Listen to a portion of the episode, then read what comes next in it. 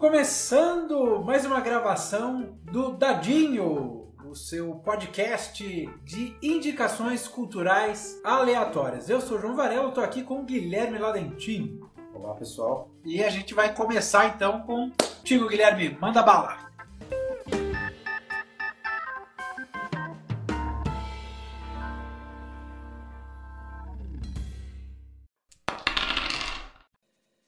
Meu primeiro dadinho, vou falar sobre um livro que acho que conversa muito com o que a gente está vivendo hoje em dia, que é o Neuromancer, de William Gibson. Essa aqui é uma versão, da, uma edição da editora Aleph, e o livro, ele, ele, de 1984, já traz conceitos de internet que só vieram a ser realidade muito tempo depois. Aqui ele traz o conceito de Matrix numa coisa que eu, lendo, me pareceu totalmente parecido com o que a gente está vivendo hoje, apesar de ser uma ficção científica muito da doida, converge em vários pontos com o que a gente está vivendo hoje em dia. Então, acho que é uma leitura indispensável, ainda mais para quem gosta de ficção científica e tal, é um clássico, né?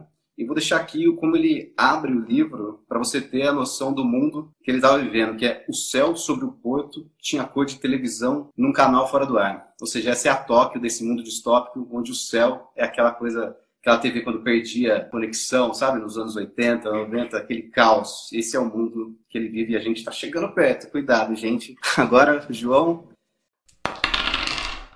Eu quero dar uma dica que, na verdade, vem com um fundo amargo. Na semana passada, nós perdemos Ed Van Halen. Ed Van Halen, guitarrista da banda do mesmo nome, Van Halen, né? Van Halen. É uma banda que tem uma discografia muito interessante de se percorrer do início ao fim. Eu conheci ela numa época em que a MTV tinha uma banda do mês e o Van Halen foi uma banda do mês e então tinha bastante videoclipe, muito conteúdo relacionado à banda roqueira Van Halen. E para quem quiser conhecer a banda, eu acho que o cartão de visita mais forte de todo o trabalho deles, já tem mais de 10 discos, mas se for para escolher um, é o disco 1984, mesmo ano, então, ó, ó como tudo se conecta, ó como tudo se conecta. O disco 1984 é uma capa com um anjinho filando um cigarro.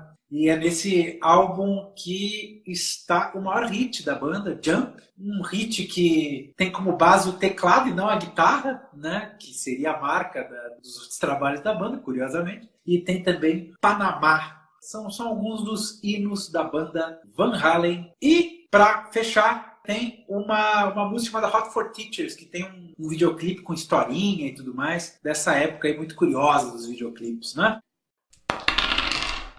Fala, João. Então eu vou aproveitar esse clima nostálgico e musical. E vou dar meu segundo dadinho, que é o disco SM2, orquestrado do Metallica, que saiu esse ano e foi gravado no final do ano passado também em São Francisco. A primeira edição do SM é de 99, e o que eu digo nostálgico, que fez parte da minha criação musical, eu diria. O disco ele é muito bom, apesar de alguns fãs que curtem a época mais pesada do Metallica antiga tenham feito críticas e tal, mas eu acho muito bom. E o segundo disco que veio agora também está muito bom, com novos arranjos nas músicas músicas, algumas músicas novas que tem no disco também. E fica a dica para ouvir The Unforgiven 3 e a sequência final do disco, que é de clássico, Master of Puppets, Nothing Else Matters e Enter Sandman, para finalizar o disco de uma maneira memorável. Vale muito a pena, gente. Ouçam Metallica SM2. Bom, agora indo para uma outra mídia, para os videogames. A dica é um jogo lançado em 2014, jogo da Ubisoft chamado Valiant Hearts. Valiant Hearts será discutido na próxima reunião do Homo Ludens, uh, o clube de leitura de jogos de videogame aqui da Sala Tatuí, e trata-se de um jogo com uma direção de arte muito muito autoral, muito diferente do que se vê. Tem uma linguagem muito de quadrinhos, então é uma coisa bem desenhada, não buscando ser realista, embora seja ambientado na Primeira Guerra Mundial e traga dados históricos muito importantes e, e interessantes sobre esse grande conflito armado do início do século passado. Um jogo fácil de se jogar, não exige grandes reflexos, ele não parece ter a intenção de te travar em nenhum momento da narrativa Então, fica aberto o espaço para você desfrutar desse enredo que vai acompanhar diversos personagens de diversas nacionalidades em meio ao conflito armado da Primeira Guerra Mundial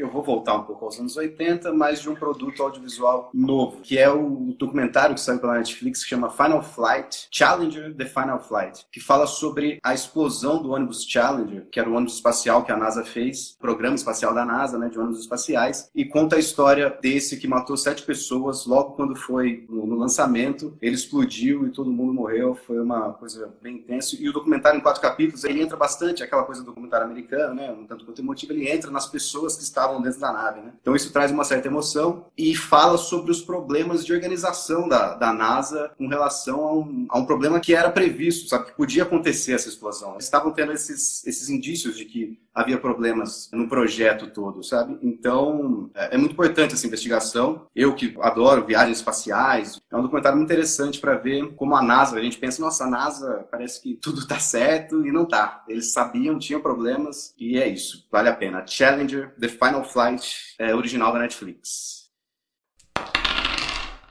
Então, para fechar esse dadinho especial, quero indicar um livro que se chama Livro da professora Ana Elisa Ribeiro, ela que é professora no Cefet de Minas Gerais, professora das matérias de edição. E ela que também é poeta, escreve este livro de não ficção, discutindo em cada capítulo algum aspecto diferente do livro, do futuro dessa mídia, de maneira muito, muito densa, sem ser chata, é, muito agradável. Você realmente sai do livro com novas ideias sobre, pois é, perdão pelo pleonasmo, perdão por ser repetitivo, mas sobre livros, né? Essa é a proposta, é a coleção Pensar Edição da editora Moinhos. Eu conversei com a professora Analisa Ribeiro no, na 4h20 na Tatuí, as lives que a gente faz pelo perfil da Banca Tatuí. Tá lá no IGTV, vale a pena assistir quem quiser.